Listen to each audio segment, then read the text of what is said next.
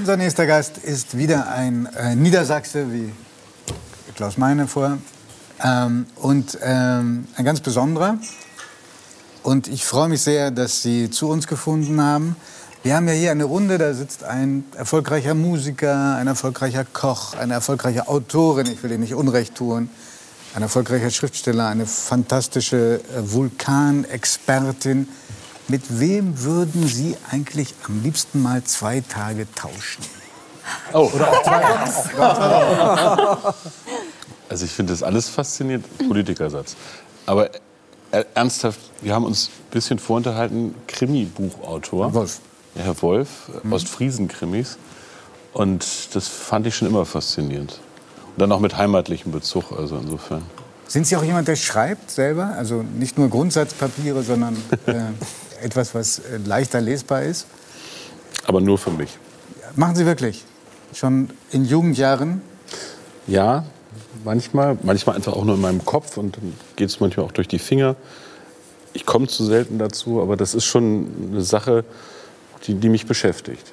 Also eine Art Tagebuch, wenn es nee, sich ergibt. Das, das nicht. Ich habe ein relativ gutes Gedächtnis, was in dem Job auch nicht so bescheuert ist. Mhm. Ähm, ich merke mir unglaublich viel, manchmal auch ganz großen Unsinn. Mhm. Aber haben Sie ein eigenes Buch? Äh, Zettelwirtschaft. Zettelwirtschaft, ich schmeiße es auch mal wieder weg oder einen Computer oder so. Aber ich habe schon den Traum, irgendwann mal was zu schreiben. Aber ich, gerne auch ein Krimi. Ich denke auch, ein Politiker versucht zu gestalten. Mhm. Und ein Autor auch. Das ist ja ganz nah. Ich, nur ich bin da etwas freier. Ich kann meine Welt gestalten, wie ich möchte jemanden entkommen lassen, wenn ich möchte. Oder auch umlegen, notfalls. Gut, das habe ich, hab ich, jetzt nicht das, vor. Seid ihr begrenzt, das ist auch gut. Das ist auch gut so. Ja, das. Ich, ich, bin ein bisschen überrascht von der Antwort, weil ich hätte eher gedacht, er sagt, ich würde gerne mit Tim Rauer mal tauschen, weil es heißt, dass Sie ein ganz passabler Koch seien. Ja, aber für den Hausgebrauch. Also ich kann mich nicht mit einem Profi vergleichen. Naja, wer kann das schon von uns? Ja, aber Sie tun es offenbar gerne. Ja, gerne. Und wie Sie sehen, leider esse ich auch gerne. aber nee, ich, das ist so ein Ding, ich habe als, als Kind es nicht gelernt. Meine Mutter konnte überhaupt nicht kochen, war auch voll berufstätig. Und bei mir war das eher so Dosen aufmachen. Mhm. Und als ich dann angefangen habe zu studieren und eine Freundin hatte, die das ein bisschen konnte, hat mir das Spaß gemacht. Und es entspannt mich. Welches ist das Gericht, mit dem Sie punkten können? Ach, soll ich das vorher in Raue sagen? Ja. Also es sind Natürlich meistens so. Dinge, die eigentlich gar nicht so schwierig sind, total lecker schmecken, aber wo alle sagen, ey, das war toll. So Schmorgerichte, so, so ein Lammschmortopf oder sowas, mm. so einen provenzialischen, um ein bisschen anzugeben. Mm. Das Guck mal, da knurrt der ja, nein, also ich, ich, ich, finde ja, dass ähm, der große Unterschied ist, wenn du kochst für Sternepunkte und Auszeichnungen, dann geht es um Perfektion. Da geht es darum, alles aufs Millimeterchen genau zu machen, die Temperaturen durchzuarbeiten. Und dann gibt es die andere Form des Kochens, dass das, was wir was ich auch nicht hatte als Kind, dass eine Mutter für dich kocht, oder in meinem Fall war es dann die Großmutter. Und die kochen ja nicht um der Perfektion willen, sondern weil sie ganz viel Liebe und Herzblut reingeben. Das sind Gerichte, die dich umarmen, die dir Wärme geben, die dich nähern. Und ähm, das finde ich ist die schönste Küche. Ja, und beim Schmoren das Wichtigste ist Geduld, habe ich gelernt. Ja, und ein Weinchen nebenher auch. Ne? ja, das, also dann, in da kommt Giovanni rein. Unter dem das geht schon. Genau. Klaus, bist du Koch, Hobbykoch?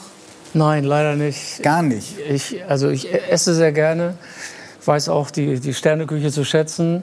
Äh, hin und wieder, wenn wir in Frankreich unterwegs sind, waren wir in Lyon bei Paul Bocuse. Oh bei einem großen Kollegen. Ich glaube, der hat jetzt auch mittlerweile auf zwei Sterne runtergestuft. Äh, der ist schon im Himmel.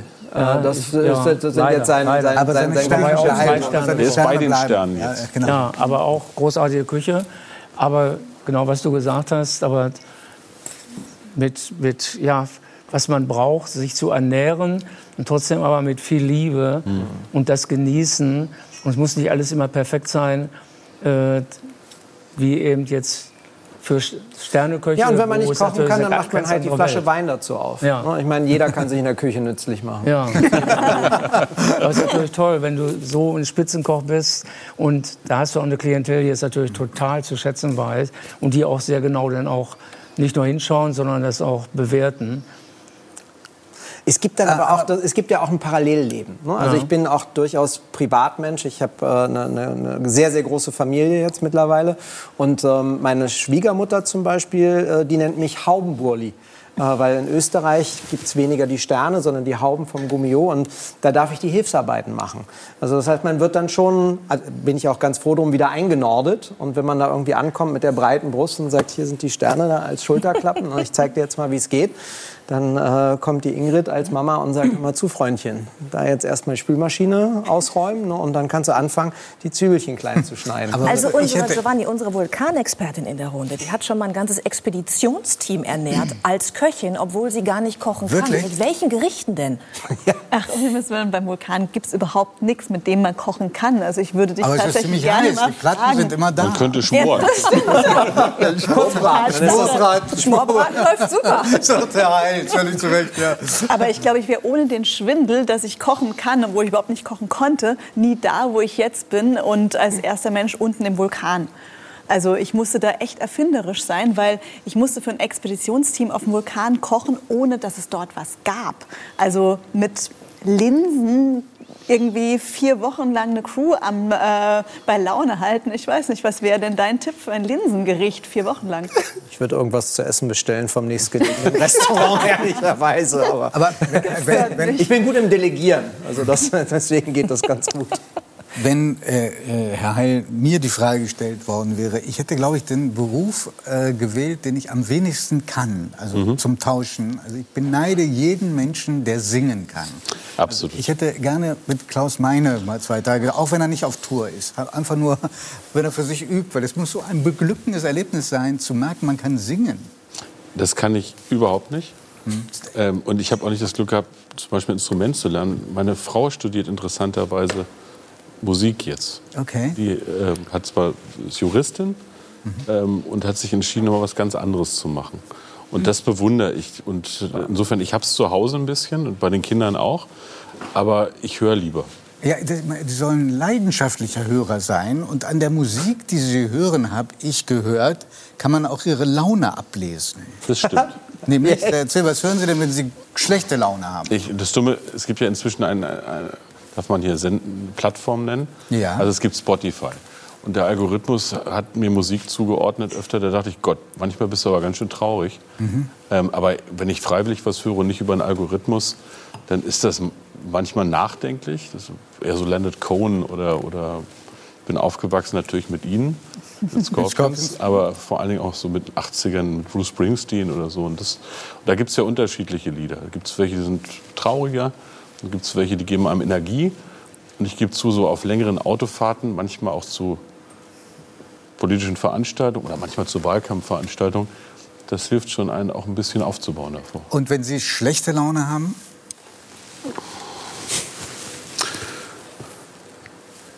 Dann Motorhead. überlege ich gerade. Nee, also so äh, Hardrock geht noch, aber äh, Metal ist schon ein bisschen zu viel gewesen. Und insofern, Oder mehr was Klassisches. Ja, das auch. Also es ist quer durch. Äh, Wenn ich richtig schlechte Laune habe, höre ich eher Sachen, die mich nicht noch trauriger machen, sondern die mich eher wieder nach vorne bringen. Das ist, ist so. Das kann was Klassisches sein, das kann was von Bach sein oder das kann was Jazziges sein oder eben ordentlicher Rock. Aber es ist eher Musik hören gegen die Stimmung. Okay, okay. Und zur Aufhellung oder zur Ja, genau. gelegentlichen Eintrübung auch. Ja. Sie haben mehrmals schon in dem Gespräch und auch davor schon von Ihrer Mama äh, erzählt, dass sie voll berufstätig war, also ich den Luxus des Kochens gar nicht leisten konnte, dass Sie auch nicht die Möglichkeit hatten, ein Instrument äh, zu lernen. Ähm, darf ich daraus schließen, dass Sie es in Ihrer Kindheit nicht leicht gehabt haben? Wie man es nimmt. Also die war besonders. Meine Eltern haben sich relativ früh getrennt. Wie, wie alt waren Sie da? Ähm, ich war sechs. Und das war auch sehr unschön. Das hatte auch mit Dingen zu tun, über die ich lange nicht reden konnte. Ich habe früher auch, äh, als ich in die Öffentlichkeit ein bisschen bekannter wurde, gedacht, ich muss mich da ein bisschen panzern. Und in den letzten Jahren, man wird älter, auch mit solchen Fragen stärker auseinandergesetzt. Und äh, ich bin meiner Mutter wahnsinnig dankbar. Die hat uns, das war in den 70ern in, in Westdeutschland jedenfalls unüblich, alleinerziehend durchgeschlagen. Ähm, die hat uns unglaublich viel mitgegeben. Ganz viel Liebe, aber auch, auch Chancen, auch wenn da wenig Geld war. Und das war schon etwas, was mich auch geprägt hat. Aber ähm, ich habe gebraucht, mich damit auseinanderzusetzen. Mhm. Aber ich bin ja wahnsinnig dankbar und ich würde ja gerne mal irgendwann so ein Denkmal setzen. Mhm. Aber Sie haben sich, denke ich, ja doch auch was zurückgegeben, denn ähm, Sie haben sich sehr um Ihre Mama gekümmert. Also sie sich mehr um uns, als wir klein waren. Aber Sie haben versucht, was zurückzugeben. Ich habe es versucht, ja. Es hatte auch in den letzten Jahren bei ihr mit Krebs zu tun. Deshalb hat mich das ziemlich bewegt, was Sie erzählt haben. Ich, sie hat mehrere Krebserkrankungen gehabt. Ähm, am Ende war es Leberkrebs. Und es war eine sehr, sehr besondere Zeit, die mich schon ein bisschen durchgeschüttelt hat. Es war so, dass meine Tochter geboren war und äh, meine Mut Mutter am nächsten Tag zu uns kam, meine Frau aus dem Krankenhaus. Und die haben sich noch eine Woche überlappt. Das ist ja oft irgendwie so. Und das ist, hat ganz komische Gefühle in mir ausgelöst. Begeisterung über die Tochter, Euphorie und dann so die letzten Meter. Und das hat mich ziemlich beschäftigt. Es war 2014 und da habe ich auch ein bisschen gebraucht, ehrlich gesagt. Mhm. Und da musste dann, das gehört dazu, ich will auch nicht rumjammern, das fand ich immer doof. Aber Gefühle zuzulassen, habe ich erst spät gelernt. Sie haben Ihre Mutter demnach auch gepflegt? Gepflegt ist übertrieben. Ich sie war lange zu Hause noch, es gab einen Pflegedienst, am Ende ging es nicht mehr. Und diese eine Woche, die war noch sehr intensiv. Mhm. Also ich hatte noch einen kleinen Jungen, der war zwei, der war noch in Windeln, Baby kam in Windeln, Mutter war auch, das äh, war so, die war eine Woche bei uns, wollte dann in ein Hospiz, wir hatten dann einen Platz, dann ist sie nach einer Nacht da verstorben. Aber es war noch eine sehr intensive letzte Woche. Mhm.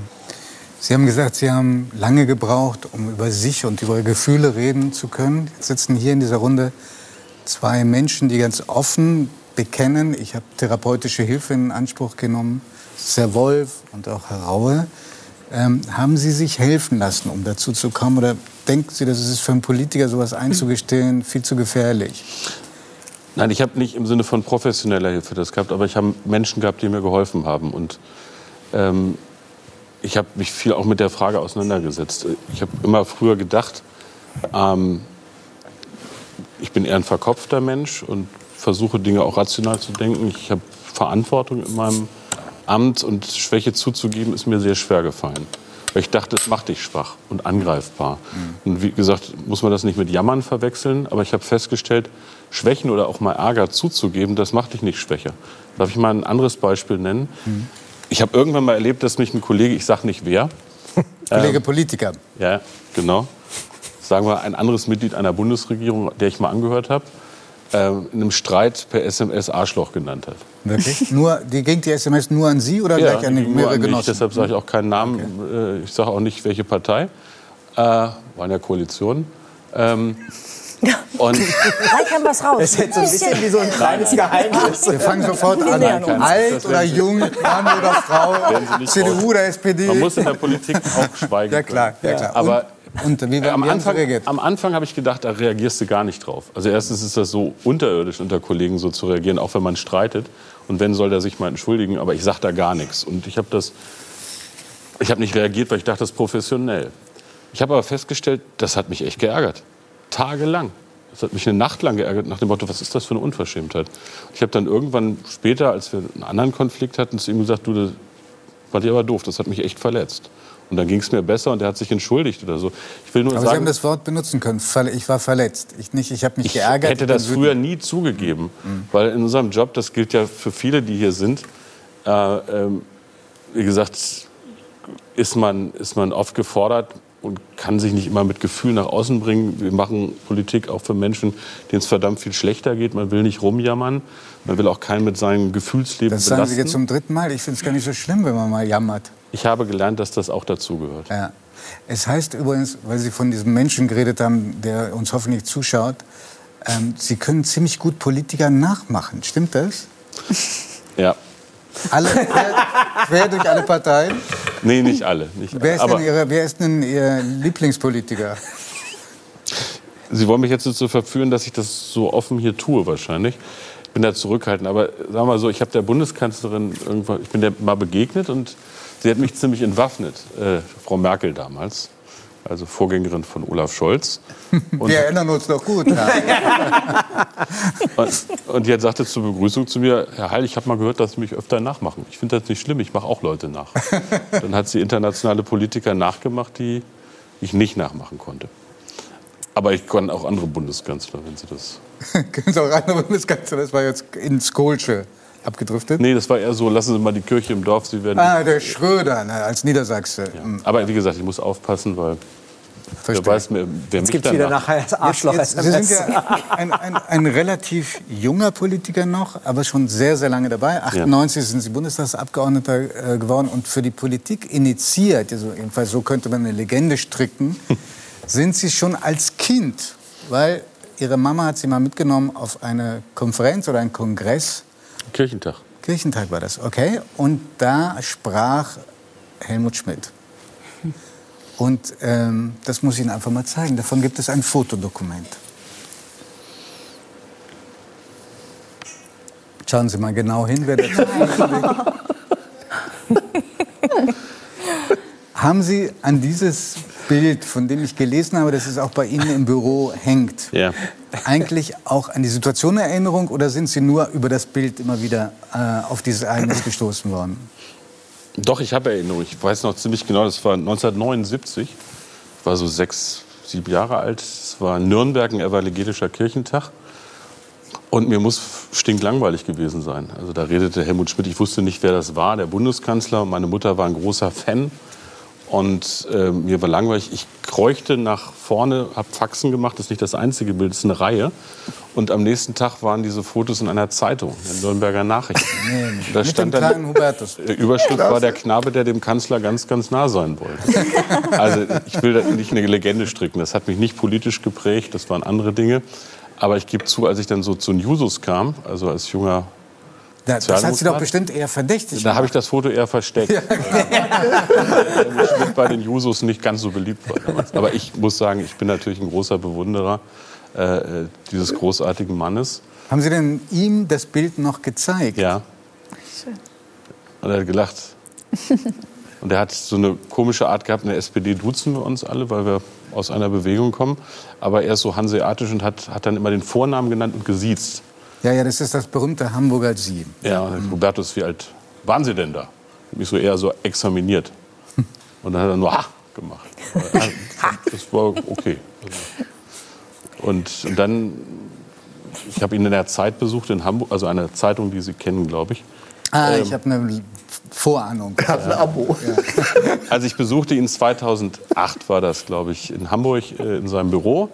Es war ein bisschen verraucht, wie das so war. Und